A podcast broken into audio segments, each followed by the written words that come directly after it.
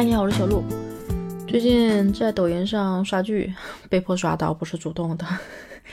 对，干着这种穷人在做的事情，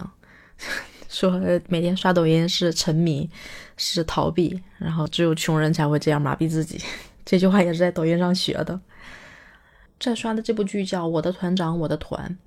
之所以能刷，之所以能把这个主播的这些。关于我的团长，我的团的这个整部电视剧刷完，是因为它中间真的融合了很多历史背景，讲了很多东西，也对这部剧有一定的解读，让我突然明白，原来我前两遍看过这部剧都白看了。对我其实实际上看完整的看，应该是看过两次。第一次看的时候不记得是什么时候了，就可能那时候刚出来，然后跟着看。里面因为张译，因为段宏毅。啊，比较出名嘛，还有李晨，在里面比较出名，就看他们，又又比较搞笑，剧情又比较搞笑，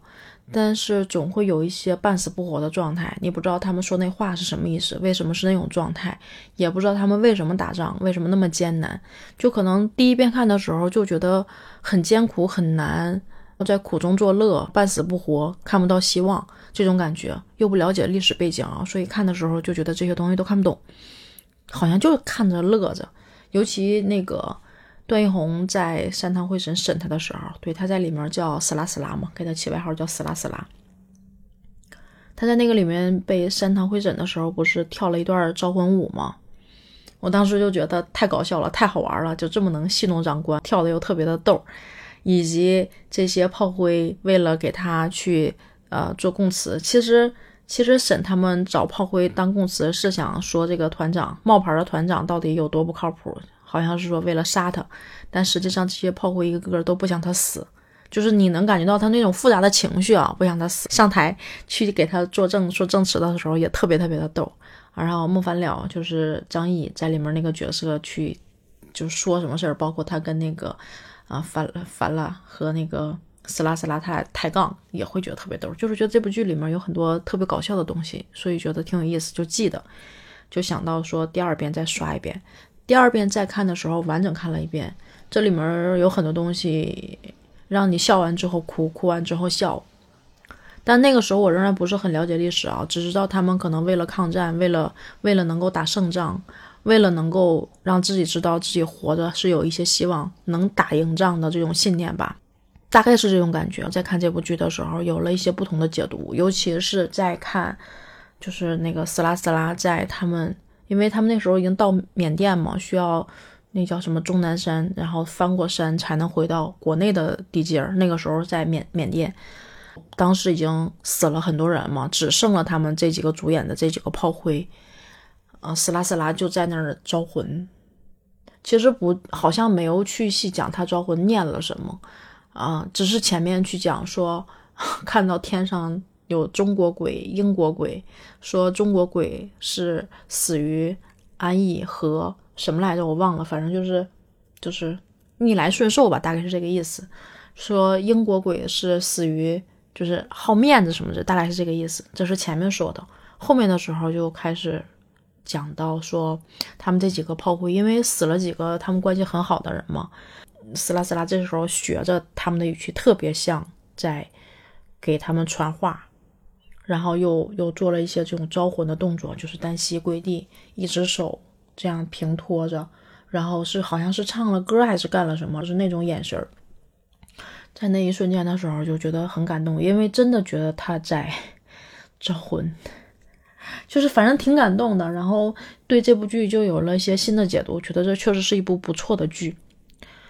当再第看第二遍的时候，很多东西仍然不懂，仍然有一些搞笑的成分，包括帮他们帮迷龙去抢那个房子的时候，都觉得挺搞笑的。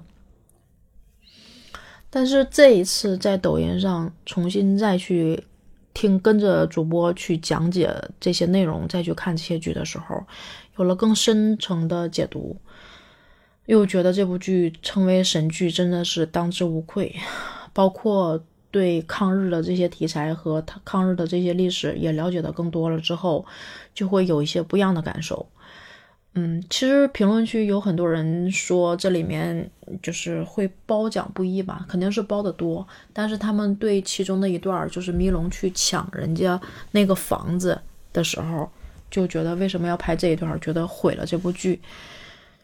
啊，我其实有在想这个问题，你知道吗？就是我不知道他有没有去去贬低国民党的这个意思，有没有这种成分在里面啊？但是有一句评，有一个评论我是很认可的，就是。这才是真实的、正常的那个时候的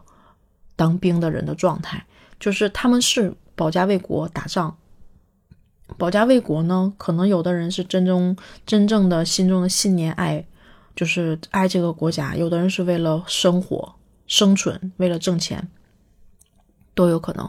尤其当时很多。呃，国家要求征兵，国民党那时候征兵好像要求五个人中必须有一个人要征当兵。一些有钱人就为了能够不去当这个兵，就就是逃离啊，或者花钱啊，这中间去做一些事儿，能够不让自己的家里人去当兵。他们就这时候去抓穷人抵数，所以很多穷人是被抓去当兵的，就什么都不知道，身体也特别不好，被抓去当兵。